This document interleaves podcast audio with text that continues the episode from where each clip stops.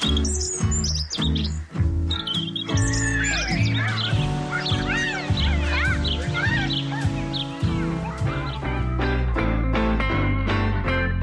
morning，早，早醒后，早，안녕하세 요， 早上。早安，欢迎加入幸福联合国，让你的视野更开阔。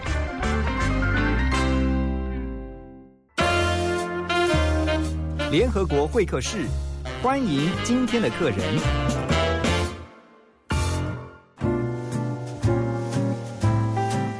欢迎大家回到幸福联合国。在今天的联合国会客室呢，我们特别啊，因为大家知道，在这个礼拜六，八月八号就是一年一度的父亲节了。那所以呢，我们就想怎么样让父亲节能够有一个特别的专访。我我当时在想这次计划的时候，我在想说，可能很多的节目或是很多啊、会邀请到的来宾呢，都是父亲啊，就会请他们来谈谈父亲这个角色是如何。但我在想说，嗯。也许从孩子的角度去看父亲，会有更不一样的一些结果。所以今天我们特别邀请到一位孩子，哈，但他也不是孩子了，他也是一个成年人，而且他很大了。他怎么样来看待他的父亲？因为他的父亲，我自己非常的尊敬他啊，也非常的想念他。他也是大家所尊崇的一位戏剧大师，他是李国修老师。所以呢，今天到我们幸福联合国的会客室，我们的来宾是国修老师的儿子李思源。Hello，思源。何荣哥你好，很高兴来到这个联合国。思源现在担任的也是编剧跟导演嘛，哈，就是相关创作的工作。是，这算是走上了父亲的继承了父亲的路哈。呃，没有错，他影响我说故事这一块非常深，他让我明白说故事的意义是在于用一个简单、直接、有力的方式来去影响他人。对，你你有没有想过一件事情？就是因为通常会有两种结果，当然一个就是跟着父亲的脚步一直走，就是父亲做什么我就做什么。可也有是说，父亲做这个我就偏不要做。非常非非常简，你这刚那两个角度对不对？我是综合体，没跟你开玩笑。我刚好前阵子读了那个阿德勒的心理学，对，有这个心理学在。嗯呃，我做的这件事情是，我做了故事创作，嗯，但是我偏没有走舞台剧。我能理解，是因为我这样猜测对不对哈？因为你看父亲做戏很很辛苦，嗯，他经营剧团，他当时创立了这个屏风表演班，其实非常的辛苦哎。这几十年下来，当然育才无数，可是，在经营的过程当中，身在其中的，我相信，尤其你们跟在他旁边的，你就知道，爸爸真的很辛苦，嗯嗯，对不对？在这个做这个戏班子是啊、我们讲戏班子，讲剧团，所以你就想说，嗯，不要再这么辛苦了，我做创作就好了。嗯嗯嗯，但创作也很辛苦啊。也很辛苦啊，也很辛苦啊。我觉得其实重点在于是他给了我一个很高的一个榜样，在这个故事创作面。嗯，所以说我的这个可能心中的一种孩子的心啊，会怕认为说做舞台剧这件事情会会自卑到一个不行。嗯这个不得不承认。嗯不得不承认，所以说我那个时候选择了电影的原因也是可能是这个啦。后来我长大，我回头看我过去的选择，或许是因为这件事情，我很喜欢他的故事创作表演理念，对，然后我想要将它付之于更广大的一个媒传媒界，嗯那我选择了电影以及电视包含，嗯，所以说这也就是他其中第一个影响我。那个时候我决定是十五岁的时候，你是从小就听国秀老师说故事的，他是不是一个在家就很喜欢说故事的爸爸？他在家是我该我在我朋友面前是话很多的，他们都会抱怨哦，我都有点不是很开心哦。如果他们刚好听这个早台的话，请不要再抱怨我话多了。我我当然我话多我知道，，对对，但永远在我父亲面前我都不说话的，都是他话多。哇，国修老师真的讲话这样连珠炮，噼啪噼啪噼啪，可以这讲话好他语速真的很快哎，很快，他在家也是这样，他在家也是这样。那你妈怎么受得了？月姐，我突然想到月姐，哎，月姐，我觉得她口才也很好，哎，她是遇到你爸也是有的我参目睹他们多次在辩论一件事情，不是争论，辩论。嗯嗯，然后月姐都常常会比较偏哑口无言的那个，哇，我很难想象哎，会比较偏那个。所以在，所以你爸真的是口才好，而且辩才无碍吗？是他他说故事跟他说这个人生道理哦，真的是好简洁有力。他简洁有力，但是他可以同一个话题，哎，一个一个 A 角角度，一个 B 角度，一个 C 角度这样进来。太厉害了！国秀老师之所以能够成为国秀老师，真的不是偶然的哈。那等一下回来呢，我们继续要请教思源李思源啊，国秀老师的儿子。那等一下继续来在节目当中呢，来聊聊他的父亲。先来听这首歌曲《超人回来了》。超人回来了，会把屋子都照亮。有天超人突然倒下了，他不能再跟我吵架了。看他渐渐瘦了，脸皱了，才意识到担子变重了。开始骑着同台车，像风吹过了脸，脑袋常常塞车，汗水苦了点。但嘘，别说流了嘴，原来躲在披风下的日子多么可贵。长大后都是压迫。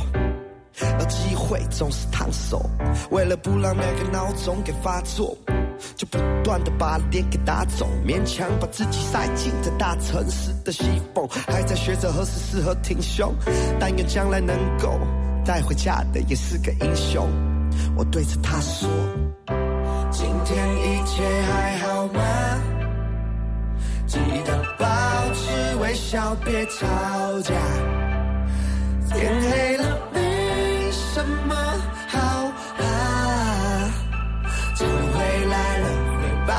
子都照亮。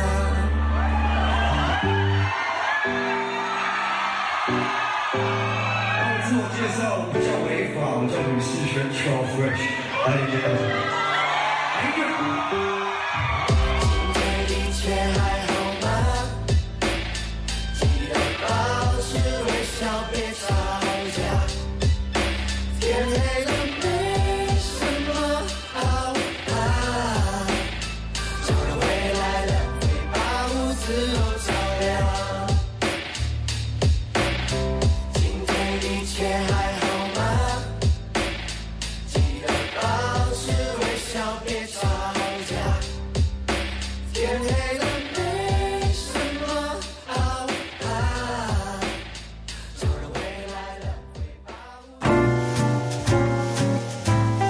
迎回到幸福联合国。在今天联合国会客室，我们邀请的来宾是李国修老师的儿子李思源。刚才听到的歌曲是《超人回来了》，爸爸是算你的超人吗？心目中的超人？我想应该是，完全是，他是我的老师、朋友、知己，嗯。他是我的全部啊。我曾经看过一个画面啊，就是你们家那个录影带，哎，你你爸爸从小就拍你们的那个成长画面啊。哦，那个是 V 八了，嗯，我们现在把它变成 DVD 以后，呃，大家都就都不敢看了，怕哭啊。对，因为我看到那一幕，我觉得你们的父子关系好好啊。我记得他是抱你啊、呃就是他他把你放在他的肩膀上，就是你还是很小的时候，嗯，他把你放在那个肩膀上面，然后呢，你们两个都很。你们俩都穿着卫生裤，我觉得那那一幕真的啊是很、是那个是很好笑哎、你知道吗？对，卫生裤是他的标志，大家对他的保暖的那个卫生裤，对不对？是是是，老师实在是让人很难忘哈、那呃，你刚刚有提到嘛，其实呃，爸爸在创作上面，在啊、呃，不管是编导演哦，其实他的成就，我相信大家都有目共睹。那你也说你有这个得到他的一些有，你觉得他你有得到他一些真传吗？我觉得我父亲的这一个身教哦，一直以来都是大于他的言教。嗯他常常告诉我说故事的这个本理啊，是在于他都在他都这样讲啊，你要会做事以前先学会做人。嗯我还记得他曾经，不是我还记得，是我永远都记得，嗯在我父亲这个在他在加护病房的时候，我们那个准备的时候，嗯他就突然之间对我说，就是你记不记得小学六年级的时候，你因为跟钢琴老师顶嘴，然后我甩了你好多个巴掌。对，回忆到那个画面，我真的记得，那个是我叛逆期的时候，我就是什么都不想学，课堂也都不认真。小学六年级啊，不知道为什么会这样子。然后我那时候跟钢琴老师顶嘴，我父亲他在楼上睡觉，他就冲下来抓着我的脖子，然后挥了我三四个巴掌。在老师面前啊？呃，那个时候老师好像是，OK OK，好像是在另外一个房间，所以他把你叫到旁边去，告诉你，对，然后呢，那件事情就是开启了我更严重的叛逆期。但同时，我父亲从那个时候开始，我回头看，他就再也没有对我用骂的，或者是用说的，嗯。他就是用一个远观，然后给意见的态度。嗯所以说，他后来在他那个，我再回到二零一三年他病危前，他就对我说，他就对我提起这件事情，他就说：“你记不记得这件事？”我说：“我记得。”然后我父亲他竟然说：“我现在向你道歉。”啊，他说，嗯。他那句话我感觉得到，他对于那个时候以及他后来转变的态度，是他有去想这件事情，他有去整理这件事情，嗯，所以他后来又补充了一句，嗯当然大家都哭啊什么的，他就补充了一句说：“你要记得思源，如果一个父亲肯向自己的儿子道歉，未来你的人生没有任何事情你不能原谅。Oh my god！我觉得爸爸是不是因为到人生最后阶段，所以他觉得有些话他必须要告诉你，特别其中有一句就是你刚刚讲的，你要把人做好。”对，哇，你这个印象深刻哈。所以说嗯，你看他，他虽然对在大家的面前他话多有理，嗯爱说故事，但是当他真正要去执行这个最后的教育的时候，他不是用说的，他是用示范的。他就直接跟你道歉。对他就是用一个身教代替言教。那，我觉得其实对很多的父亲来说啊，嗯，对孩子道歉，跟孩子说对不起是很难的事情，对了，这边开一个黑色幽默，可能真的要等到那种情况才可以了。是不是？就是你已经觉得你人生 生命到最后尽头了啊，你觉得还有些话没未完啊，就赶快跟他讲说哈，很抱歉，那我之前怎么样怎么样，其实可以早一点说。其实可以早一点说。啊，我们鼓励很多的爸爸哈，就是如果今天你真的觉得你做错了，因为我觉得爸爸有时候是那个盯在那个地方，嗯觉得我是爸爸，所以呢，我就是非要定在那个地方，我就是不觉得我即便是错了，还说还是觉得我是爸爸，所以我就不会错。嗯，其实我觉得现在因为观念时代都改变了哈。那现在的观念也都知道说，其实你像孩子认错没有什么了不起，孩子反而知道说，我的父亲是一个会认错的人。嗯嗯啊，我觉得这个很重要。刚刚思源你有说到说，其实呃，从小父亲其实是一个很会讲故事的人，嗯，对不对？那你记不记得他曾经讲过哪一个故事，到你现在你都还印象深刻的？我今天刚好想到一个这个，嗯。在我来这个现场以前，嗯。但是这个不算是一个故事吧，也也好像也没有很温馨。嗯。但我不知道什么，我一直在来之前，我特别想到这个故事。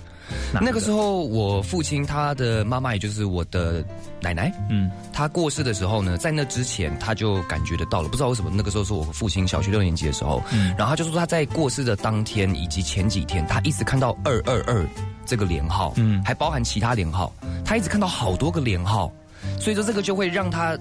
后来他就有一个这个对于这个数字有一个不吉祥的预感，嗯然后一直到他母亲，也就是我奶奶过世的那一天的时候呢，从那个时候开始，他就一直很害怕连号，尤其是二二二，所以我父亲很不喜欢连号这件事情。啊你在小时候就听过我小时候听过这个故事，这个故事然后后来我想到这个故事的原因，是因为我父亲是在三点三十四分离开的。嗯我怎么觉得好像是他给我的最后的一个小礼物？嗯哼，他把他没有把这一个连号这件事情让他再次重演，你说如果是三点三十三，那我就重演了我父亲的故事了。就他本来是二二二，然后现在变三三三，对对对对对对哎，我觉得有的时候其实呃，不知道是不是巧合，但是也许是父亲很贴心。也许是，也许是，但我今天就是特别想到这件事情。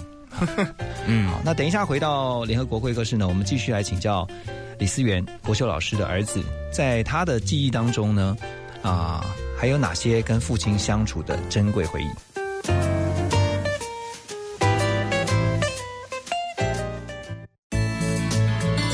幸福最用心，广告最好听。真爱只能唯一。新北绝版一字头房价就在巴黎水树之间，五年防水保固，超商全联为零。水树之间二至四房，二六一九二一一一，新理想。三十，三十，三十。新理想三十而立，振兴券三十倍有礼，百万现金送给你。详情请洽接待会馆。曾经把你当作天地，每个呼吸有你肯定。不要盲目的把一个人当成是自己的全世界。当夜幕散去之后，你才能看见世界真实的模样。您正在收听的是 FM 一零二点五幸福广播电台，我是陈新月。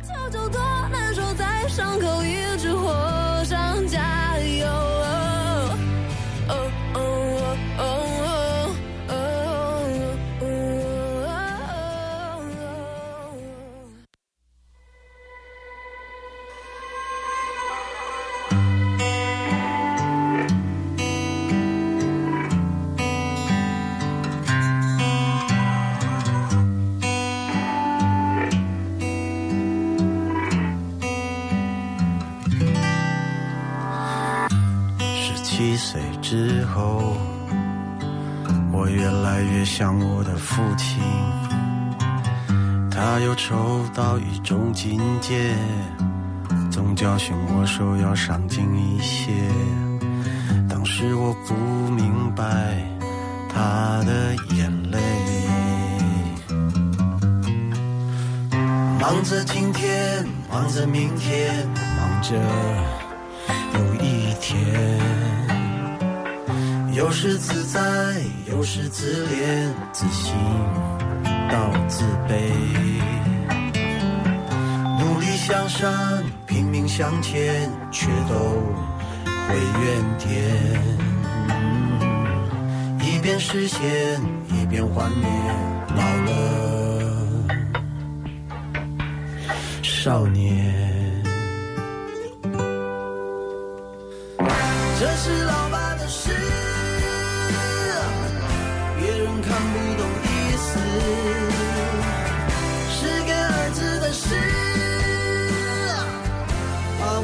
那样子。哦，这是老爸的事，花了他整整一辈子，写在风中的诗。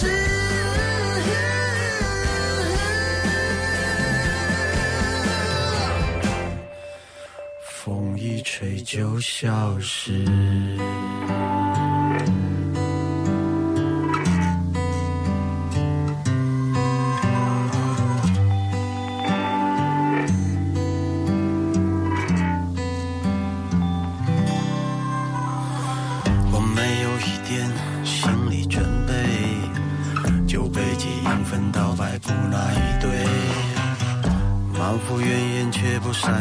言辞，又加上都遗传到幼稚。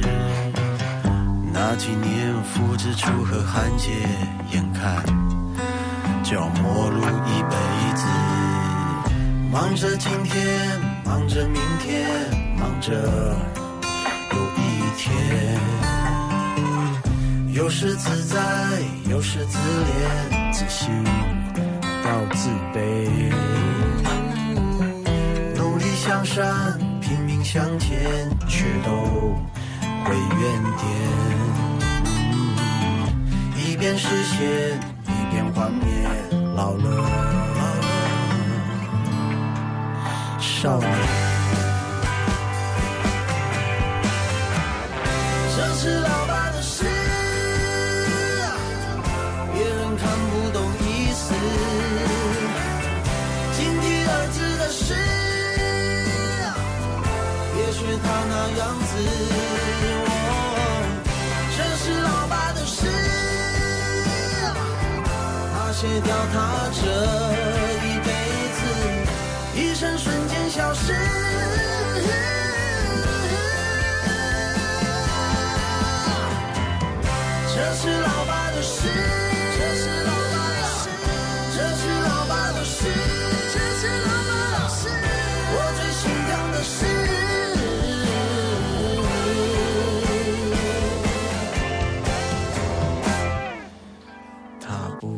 这样子。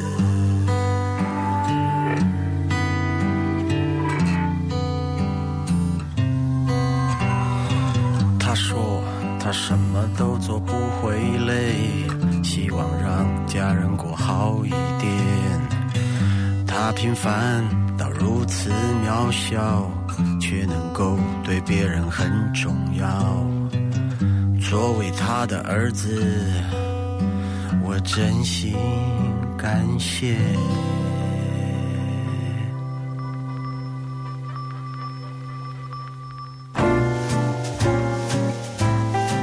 欢迎大家继续回到幸福联合国，我是主持人何荣。今天在我们的会客室呢，我们邀请到的是国修老师的儿子李思源来聊他的父亲。刚才聊了，其实就发现说，嗯，外界看国修老师跟从你的眼光，从一个儿子的眼光去看你的爸爸，其实你会发现，其实有些是还蛮一致的。我觉得意外中的一致，好像是。嗯、其实呃老师私底下也是很幽默的嘛，就在家里面也是常会跟你们开玩笑，非常幽默。非常有。我觉得他幽默感是天生的。对，我还记得 小的时候，这个笑话我记得，但那个时候的年纪的我没有笑，大概是七八岁，可能再老一点，十十一的时候，嗯，呃，我们那个一群人这样出去吃饭，一个很大的一个聚餐，大圆桌的那一种，嗯，然后呢，我父亲呢，他就对着那个十岁的小孩，就是我说，哎，你拿这个筷子过去戳隔壁那个小孩的眼睛啊，他就开了一个这个玩笑，然后呢，我只记得那个画面是全场大笑，嗯，但是我身为孩子的那个年纪的我听不懂，听不懂，我知道当然不要做，但是 他就很喜欢玩这种笑话。你觉得你的幽默感有没有有有没有遗传自你老爸？我觉得有，我觉得我很庆幸有。那你觉得有没有比他更厉害？哦，这个没有，这个没有，因为他的幽默感，或许有的时候我们在聊天的时候，他的幽默感你感觉得出来，他有一些老远啊，有一些比较老梗。那可是最起码他的幽默感是能够付诸于创作方面的哦。那个我目前还做不到，对这个意外的困难。他他在家里面也是这样，这包袱特别多哈。他说他一直抖包袱啊。我们讲相声话，一直抖包袱，他很多很多的那种，他我觉得他肚子里面好多的故事啊，好多的笑话，嗯嗯嗯，他哪里来那么多灵感？他总是教我对生命热情啊，对生命感到好奇。我觉得他从来不会像我永远记得我这个父亲。我后来有回想一些这个画面，是说他从来上班就是去平凡班之前，他永远都会跟家里的孩子跟以及月姐我母亲报备，嗯，然后永远的口气都是我模仿一次啊，就是爸爸去上班喽。永远都是这样，然后这件事情让我会觉得说，长大后才知道说，这个人对上班这件事情的热情度不是一般的，真的。对啊，他的他常常有个人，有些人会这样形容，他对于这个生命的热情哦，会把旁边的人给烫伤。哇塞，这个传染力是强，很强啊。哎，那你有看过你你你你的印象当中有看过他不开心的时候吗？因为。我们看到他都永远都是很开心，然后那个能量是满的，在家里面对不对？他总到回到家以后，他可以卸下他自己的一些 loading 了嘛？嗯，他的不开心哦，我这样仔细一想哦，好像真没有看过太多哎。可是我觉得我刚那个回想是觉得有点不健康哦，有点不健康，好像我被灌输了一个错误的观念一样。好像 always 要 happy happy happy，对。当然，他有沉默的时候，哦，可是好像我没有看过他失控的时候。沉默的时候有，对，沉默的时候有，有那种可能一整天不说话，嗯，但是绝对没有那一种就是会发脾气啊，然后呢会让你感觉今天你骂这件事情是砍拖啊，嗯，都没有。他不会把不开心带回家，他好像都不会。哎，仔细，哎，仔细一想，好像。这个也符合他的这个屏风表演班的表演学理论，嗯，因为我们总是屏风表演班的表演学理论，其中之一就是在于我们不能因为演了某些角色，把那些负面的角色情绪带到周遭的身旁朋友。这个我记得，因为老师在教我们戏的时候，曾经讲说，一个演员，你说他到底进到那个角色，他入戏，他那个戏整个好像是。他的角色上升，可他常常说哈，这个太入戏其实不是专业的演员。嗯，是是是，他他一直有在教表演的时候，有告诉我，对，就是当你下了舞台之后，你就是回到原来的你。嗯，而当你上了舞台之后，你就是那个角色。嗯嗯嗯，你要搞清楚那个开关是可以切换。这个理论其实大家比较好了解的东西，是我们对于美国的这个心理学医生，他们常常会接触到很多病患嘛。嗯，然后有些病患的影响力很大，所以说心理学会有一些心理学医生，他们也去上表演课，为的就是不要让自己入戏太深。嗯，不被。病患影响，嗯，所以我认为我父亲他有把这一个表演哲学带入到他他的生活当中。OK，所以那你说父亲曾经有沉默的时候是什么时候？然后你发现是他是为什么沉默？你有问过他吗？还是你看到他沉默的时候，其实你就 leave him alone，就是让他安静就好？我觉得这也是一个可惜的地方，是我没有机会去问他这件事啊，因为我比较长大，比较能够看得出来，所谓这个是大人的心情不好的时候，已经是我在国外留学的时候，嗯，所以没有太多的机会让我遇到这个状况，以及可以问。OK，但是我知道，我回想起来，身为小时候这样看他，我有看过一些。OK，等一下回到幸福联合国呢，我们要继续请问思源哈，就是在跟父亲的相处。那段时间，我相信每一对父子之间他们的相处都是很独特的。嗯，有没有哪些 moment 是你至今觉得印象深刻，而且没有办法忘记的？嗯，先啊，听这首歌曲，哎，就是我们今天的主题——萧敬腾的《爸爸》。在方向没让我思绪中，因为他是我好朋友。这样漆黑的街道中，我希望你不要走。那，他只想多陪你几分钟，只等待着你的回头。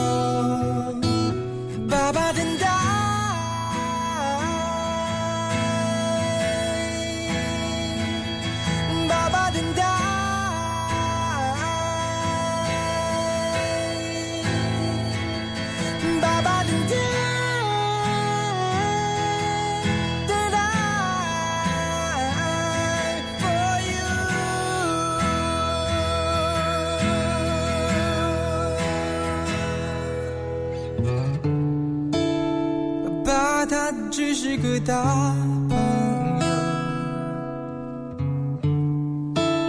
他经不起你那么激动。No，他单纯的爱你比爱谁多，你就多让他点走。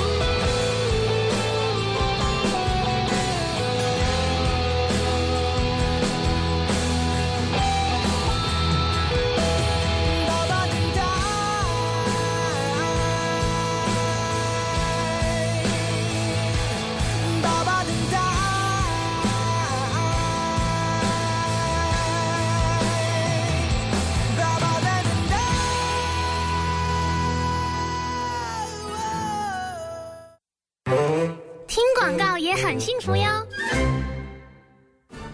二零二零桃园国乐节艳丽登场，七月二十六号到八月九号，汇集小提琴演奏家曾宇谦、金钟奖得主唐美云歌仔戏团、金曲歌后曹雅文、古鲁吉打击乐团、台北和乐吉声乐团，场场精致，内容丰富。二零二零桃园国乐节，装点活力，幸福桃园市。购票请上两厅院售票系统。生命精彩不设限，转个弯，听见就能改变。FM 一零二点五，TR Radio，幸福广播电台。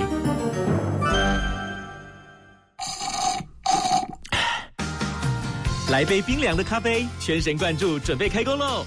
现在是早上九点。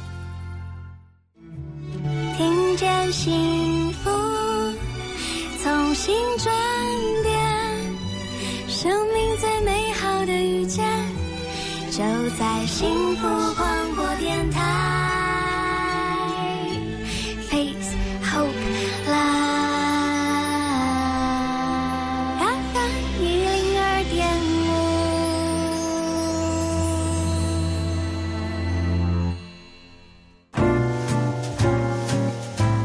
欢迎继续回到幸福联合国。在今天的会客室，我们特别因应呃父亲节的到来呢，我们邀请李思源国修老师最爱的儿子，其实就一个儿子啦啊。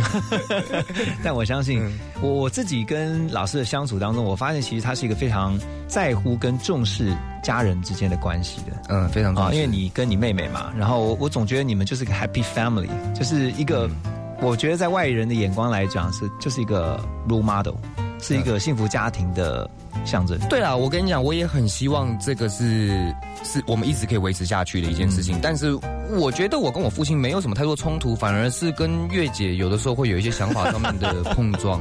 哦，是哦。但是那个我们留到母亲节讲吧。哎，那所以你觉得你跟爸爸之间反而比较没有那个代沟？反而比较没有。我还我印象很深刻一件事情是，我跟他有一次两个人去日本，哦，那个是他特别为我们准备的，就是我们两个父子俩去日本五天四夜。就父子两人，对，就父子两人。那我们他有问，呃，有没有跟你讲说他为什么安排这个父子的旅程？他就是这么讲的啊，他就是说 增进这个父子情感啊。哇塞，对啊，他就是说要不要就是我们父子俩啊，嗯，去日本这样玩。但你说你那时候是，我那个时候已经二十一岁，差不多二十一岁的时候。OK，然后呢，那一趟旅行，我觉得最好笑的一件事情是这样，我跟我父亲都很摩羯座，嗯。然后呢，我们对于每件事情都是很务实的，很 practical 的。呃，他喜欢吃拉面，我不喜欢。嗯，所以那一趟旅行当中，我们所有的三餐几乎都分开吃。哎，你们俩也太夸张了吧？对，我们就是很很很务实的，就是 OK 好，那这边记得哦，贩卖机哦，那我们就解散四十分钟，待会回来集合哦。我就找我想吃的，他找他想要的，每一餐都这样哦。其实 OK，其实是累啊，其实是午餐而已啦。哦，其实是午餐。哦，更好笑的是这个，其实只有午餐分开吃，晚餐他会约一些当地的朋友见面。OK，那可是更好笑的是这个早餐，早餐，因为我们摩羯座很 practical，所以说我们早餐的时候五天吃同一家。他刚好我记得就是五个套餐，他五个套餐我们一天吃一个，我啦我一天吃一个。那好，吃饭分开嘛。可是，在那个五天的相处当中，你们这算是父子很难得独处哎，很难得很难得。没有聊什么男人之间的呢？那个时候他怎么跟你聊什么？他反正那个时候反而开了一些我的那种，他就很像朋友。这个 那个那那一段旅行，他很像朋友。我有一些生活上的习惯动作，像我有时候我的这个他模仿你的，对，他就模仿我。他就说你干嘛老爱这个动作啊？他说我常常会肩膀左右摇晃啊，嗯，然后他就会说你怎么老爱左右肩膀摇晃啊？他说你有没有想过一个武侠小说的一个那种武侠这样子肩膀摇晃，然后在那边拔刀啊？他就喜欢开这种奇怪的画面的玩笑。嗯，那那你有没有讲到一些比较呃语重心长的话？比如一个父亲对孩子的叮咛啊，对，特别是儿子嘛，我觉得他对你，他有没有提过他对你的期待是什么？哦，期待哦，嗯，不是捡脐带的期待啊，对，好冷的笑话。呃。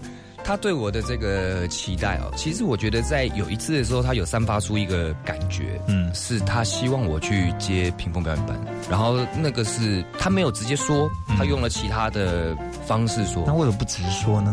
我觉得他不想要限制我，他希望我能够去做我想做的事情，但同时间他其实对于自己的这个，啊，对于自己的这一个传传奇、传传承、传奇、传承。对之类的这个屏风表演班这件事情，他有很大的、最大的一个情怀在里面，嗯，所以他可能有一度对我表达就那么一次而已。那之前没有跟你提过吗？旁敲侧击的问一下，说，哎，你既然喜欢表演，哎，你既然喜欢创作，那你要不要到？还真的没有，还真没有，就那么一次，就那么一次，我也吓到了。其实那一次很简单的，那一次。就很像一个那种那个对话，他只是跟我炫耀这个评分表演班他们的收入年收入可以到多少。嗯，然后呢，当然那句话是有点是听，如果不懂那个气氛的人会觉得说你讲这个干嘛？对，关这个孩子什么事？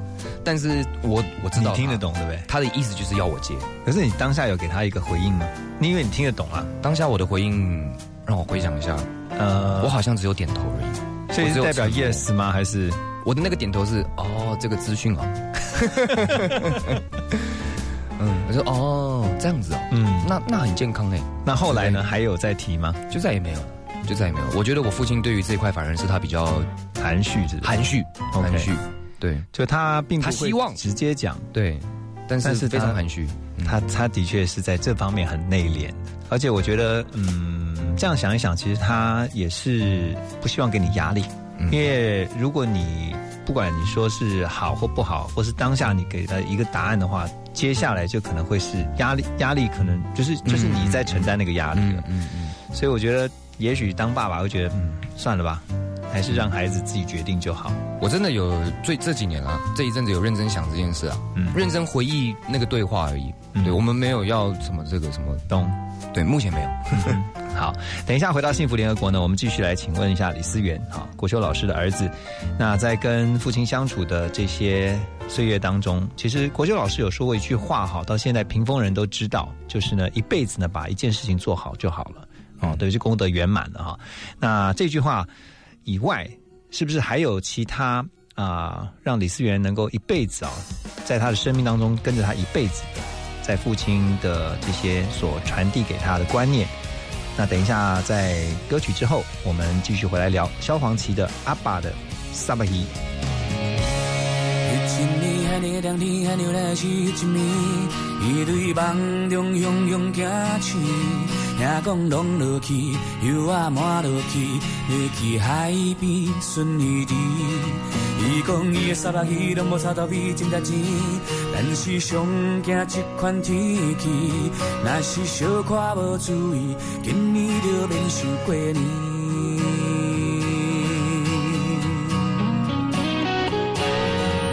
伊怨叹客厅内规暗看电视，夜车拄替我的囝儿，叫伊斗阵去，伊嘛无愿意，因为初冬的头路伊无趣味。伊讲无论三百鱼，世界好滋味有偌甜，嘛是予人嫌受做幼稚。青春少年时，就爱靠家己，严庄较所在赚袂着钱。而且会决定要离开，决定要上天去城市。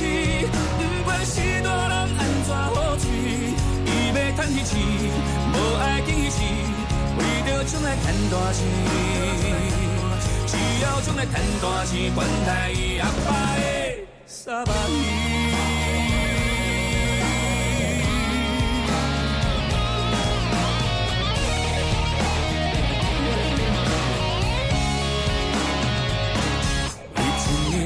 年伊中来予因过了路伊的步，伊用天公要叹一口气，唔听别人的阻止，伊要行出去，要去顺利的。伊讲伊的沙巴鱼真用心代志，等待钱，偏偏拄着这款天气，如今水拢甲淹去，满街都是街拢是。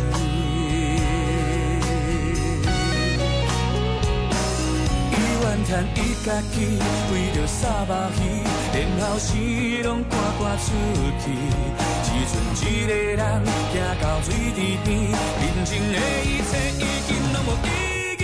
伊讲无论三百鱼，世界好滋味有偌甜，嘛是需要顶面的支持。饲了遐尼贵，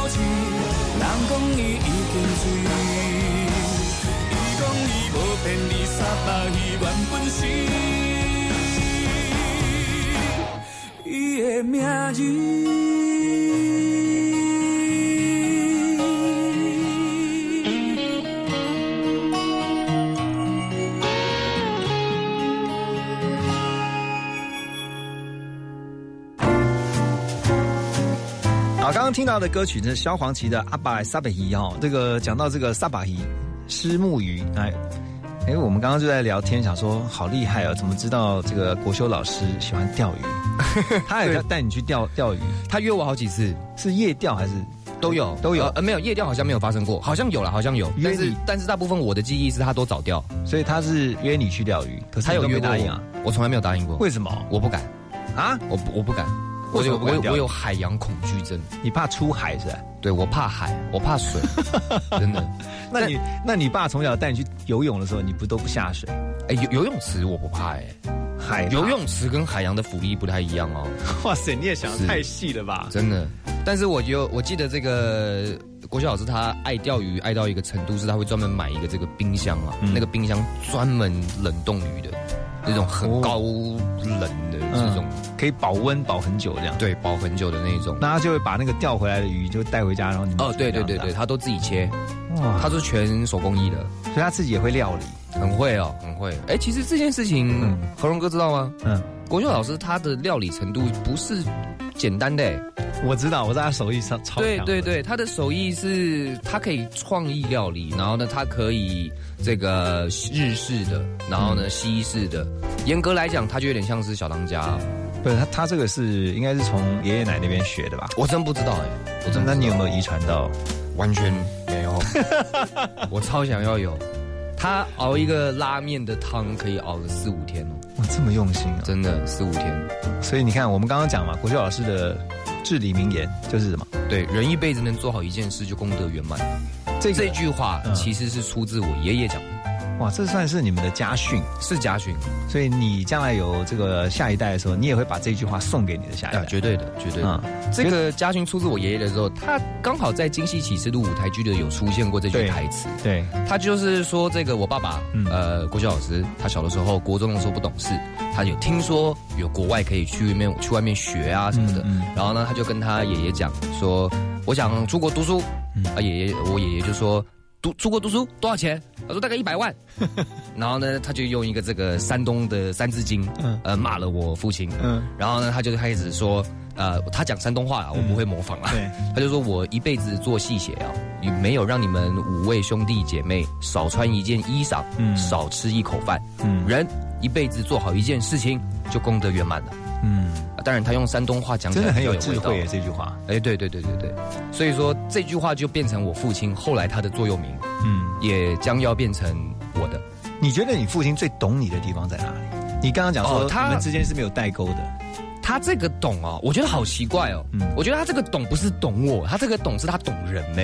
哦，懂人性，懂人性。OK，我常常跟他讲一件事情啊，例如说，这个是我大学时期的故事，很简短啊，因为不然太多细节了。嗯，那个时候我跟一个女生有这个冲突，爱情上的。嗯，然后因为这个冲突演变成了我跟另外一个男生也有一个冲突。嗯，然后呢，我父亲他就直接听这句听这个故事不到两句话，他就说：“你那个男生朋友也喜欢那个女的。”哦，他这么厉害。那个时候大学的我听到那个想说，对，我怎么没有想到这件事？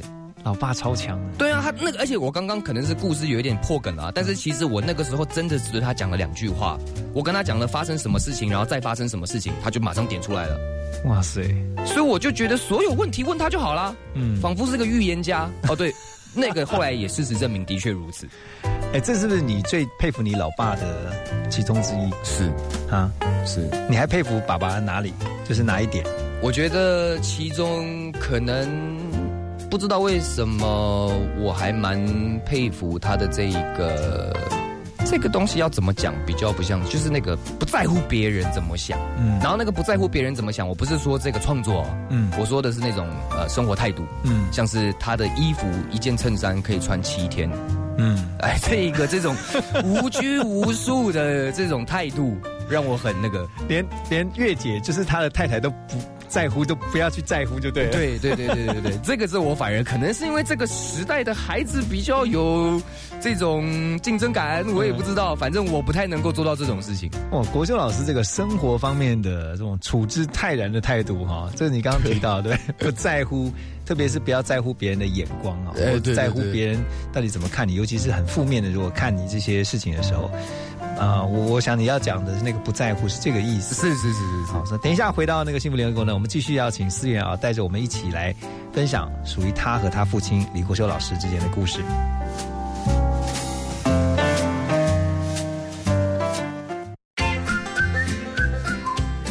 听广告，马金粗逼。只要一字头，拥有左岸新生活，水树之间，二六一九二一一一。巴黎市中心超商全联当邻居，三面采光，五年防水保固，水树之间阳光三房二六一九二一一一，新理想。三十，三十，三十，新理想三十而立，振兴券三十倍有礼，百万现金送给你。详情请洽接待会馆。我是倪安东，用笑容感染身边的每一个人，也是一种幸福。你现在收听的是 FM 一零二点五幸福广播电台，听见就能改变，让我们一起微笑吧。FM 一零二点五幸福广播电台。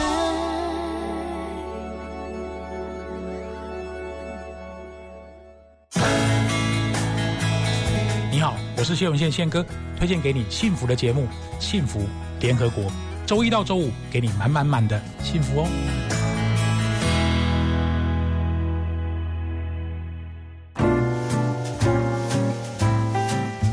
欢迎您继续回到幸福联合国，我是主持人何荣。今天在我们的会客室，我们邀请到的是李思源、李国修老师的儿子啊，来聊他的父亲。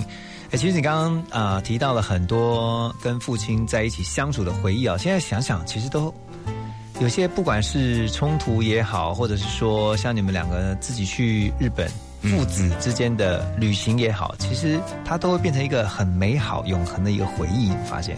嗯，然后呢，在父子之间呢，我们真的鼓励大家，尤其是爸爸啊、像我自己平常也会试着这样做，就是跟自己的儿子约他出去吃饭，然后呢，在吃饭的过程当中跟他聊一些，你说真的是很内心话呢，其实也还好。但是就会告诉他说，呃，最近有没有什么事？我想多关心他。我相信，其实国修老师当时会呃带着你一起去旅行，多多少少也是希望能够留下一些这样的东西。有有有有，我记得那个时候他会开一个玩笑是，呃，他会说，哎、我们来拍张照给妈妈看啊，然后跟他们说我们现在这样子到啦、什么的，嗯，然后我后来发现他没有要给妈妈看，他那个照片是拍给他自己的。可是这一个爸真好笑对这个父亲的这个形象，他就会去做这种事，说这种话，对，假装就是这个是不是为了我啊？但是我只是跟你做一个我自己留念，这样。你你爸会不会跟你呃聊到女生的事情，就是谈恋爱呀、这些爱情的问题、性之间的？哦，会会会会会。呃，我记得我第一次带女朋友回家的时候，这一个他对他好好，嗯，这是我这辈子第一次，那算是人生里程碑吧？是不是？儿子把女朋友带回家给爸妈初恋女友见，对了没有没有，不是第一个女朋友、，OK 但是第一个带回家的女朋友这个算是值得纪念的重要很重要是不是对。然后也是，我觉得虽然说我跟那个女的后来很不愉快，呃，分的也很尴尬，嗯，但是我觉得值得庆幸的是，我这辈子只让我父亲见过这个女朋友，因为只有这个机会，嗯，所以值得庆幸的是，最起码我现在有一个记忆，那个记忆告诉我说，我以后如果带老婆回家，我父亲的脸、跟表情、跟态度可能是什么样子。他对他很好，是吧？他对他很好。虽然那段爱情故事非常的讨人厌，可是 那一个父亲的脸，他的那一个爱屋及乌，哎，这个词对吗？他的那个，因为她是我女朋友，所以很照顾她的这个态度，对这个表情，我永远不会忘。我觉得从一个父亲的角度去理解的话，就会知道说，哦，为什么对这个女孩子好，是因为呢，我对她好，她才会对我儿子好。呃，对对对对对，可能是这样，贿赂嘛，逻辑是这个样，有没有？对对对对。哎，我而且我在言谈当中，我发现哈、你跟你你跟你爸爸国修老师讲话的那个会靠，嗯，蛮像的哦，绝对的，绝对的有没有？绝对的，因为我们你某些，我不知道你有没有呃听过别人跟你讲过，听腻了。可是我觉得这件事情不能呃有一个态度去看它，因为我们都知道这一个亲子教育啊，对对对孩子就是鸭子，他们就是模仿父母。真的，对，大家知道鸭子跟哪个动物，它就会模仿哪个动物嘛。嗯，所以说我一定是模仿父母长大的。哎，真的是，真的如出一辙哎，真的太多人说。对啊，我我形容不上来，但是我就是发现从你的言谈当中，我就看到其实，哎，国秀老师还在啊，就是那种呃幽默也好，然后个反应也好哈，这个机智风趣。我觉得我从国修老师的身上，我看到很多，尤其他在教屏风表演班的这些弟子们学表演的时候，哈，现在很多，我觉得他真的是用生命在教，嗯嗯，然后用生命在演，然后真的是让呃，之前他也曾经讲过，他把每一次上上台的机会当最后一次，是，他也这样子鼓励所有的屏风表演班的这些舞台剧的演员，对，就说反正你上去，你这你不知道下一次是什么时候，可是呢，不管你是什么样的状态，你就上去把戏演好，嗯嗯嗯嗯，所以像。你觉得爸爸在这一生当中，你觉得他，呃，除了刚刚那句话，你们的家训之外，还有哪些是你会一辈子带在身上，然后你会继续的把这些东西留给你的下一代？我让我想到之前我父亲他问过我一题啊，呃，这个他问的目的其实是因为跟这个故事创作有很大的关联啊，嗯，但是他问我说，你对我最印象深刻的一张画面定格画面是什么？嗯。所谓的这个意思就是说，你以后回想我的时候，最快速、最简单明了的一个定格画面是什么？就类似照片的意思啊。呃，我后来我回答那一题，这题到现在也都是保持一样的答案，就是在我大概七岁的时候，我总会他会邀我去他的书房，嗯，然后他写剧本，嗯，我在旁边睡觉，就这样，嗯，就这样子而已。我对他印象最深刻的画面，就是我躺在那个书房的地板，然后呢，仰视，睡眼惺忪看着那个模糊的父亲。疯狂的用纸笔写剧本，嗯，这个是我对他最印象深刻的画面。不知道为什么啊，我现在想到这个画面了，他就仿佛是二 K 的画质，哇，他非常非常清楚，嗯，所以我觉得这一个对于创作的热情，对于生命的好奇，是我不会忘的。如果现在国修老师还在的话，你觉得你还会对他说哪一句话？我我昨天晚上，嗯，我才刚梦到我爸。我昨天晚上才刚梦到，然后这个我觉得命中注定的，命中注定没办法，嗯，很老梗，嗯，但真的事实就是如此，嗯，我昨天晚上梦到我爸，他告诉我说，这个照顾好你的身体啊，你的这个，他说胆胆，请问是个部位吗？是是是是个内内脏啊，OK OK OK，对，他说胆，呃，这让我有点担心哦，这个梦，然后呢，所以我可能要去检查一下我的胆，但是他在梦的结尾的时候，他说我爱你，嗯，然后我也在梦里面说我也爱你。那个梦就是仿佛他又回到了以前那种，就是叮咛我生活上的一些细节的态度。嗯，可是如果真的说他现在还在的话，其实我有好多事情想跟他讲，我有好多话题想要问他。其中一个、两个，我觉得整理出来，我最想问的是，OK，是是第一个是我想要问他说，你怎么做到的？这些东西堂皇冠冕的，仿佛这个人就是又是国修老师，又是好父亲。嗯，我不知道他怎么做到的。嗯。我觉得这个东西一定他有自我修炼，他有自我的这个修行，嗯，然后我觉得这是我一个可能我需要花很长的时间才能学会的，嗯哼，所以我觉得这一题是我相信很多人也想知道吧，都想知道你怎么做到。的。对，第二个呢？第二个是我想要问他说我有没有让你失望？嗯，我觉我觉得这个是一个儿子都会问父亲的一题，嗯，没办法，没办法，这一题就是大家，我觉得是。身为孩子的都会问，是啊，我觉得今天从啊思源的分享当中啊，你真的可以听到，嗯，因为从儿子的角度去看父亲啊，真的是会有一个不同的眼光。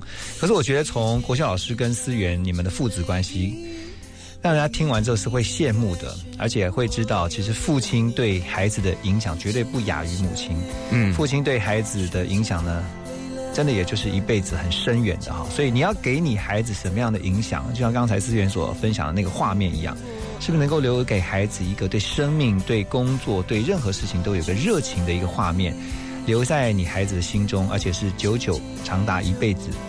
那这个是每一个父亲啊都应该努力的功课哈，我们一起来努力啊！所有在听见我们节目的爸爸们啊。我们一起来努力，也祝福大家呢都有一个平安愉快的父亲节。今天非常谢谢李思源，李国硕老师的儿子呢，在我们的现场接受我们的邀请来聊他的父亲。谢谢你，谢谢大家，父亲节快乐，谢谢。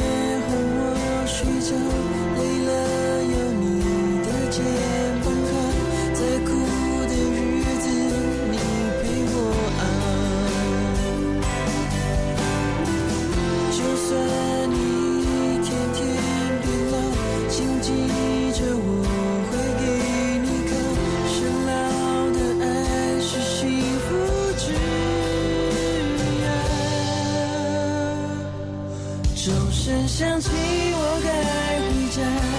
现在的我